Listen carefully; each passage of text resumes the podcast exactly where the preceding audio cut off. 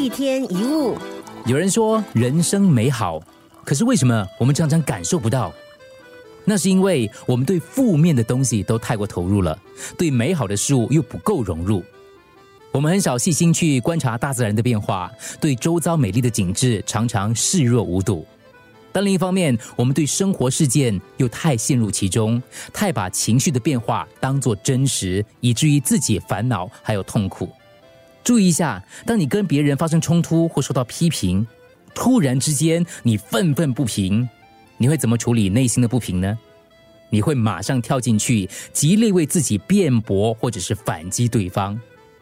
当你处在任何不愉快的情绪，比如说愤怒、嫉妒、悲伤、忧郁、仇恨或烦恼，你是不是常常跳进去，沉浸在坏心情当中，甚至走不出来？所以在生活当中，学会抽离是非常重要的。把自己跳脱出来，就像站在一座桥上面看下面的急流，跟站在水中体验急流，两者是不一样的。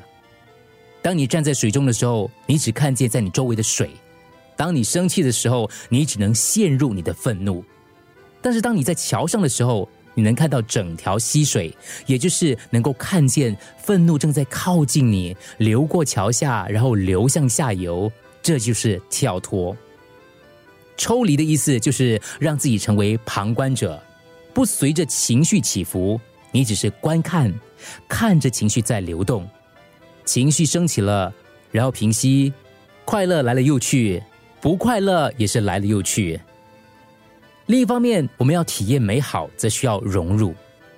想跟另一半有美好关系，你不可能人在心不在，你不可能在他向你倾诉的时候一边看电视、划着手机，你不可能跟他在看夕阳的时候一边想着工作。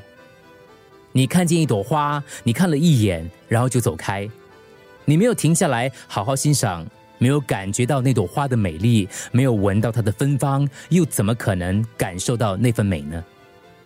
所以在生活当中，让自己更融入一点。人生其实是美好的，你欠缺的只是用心去感受。记得，美好要融入，烦恼要抽离。一天一物。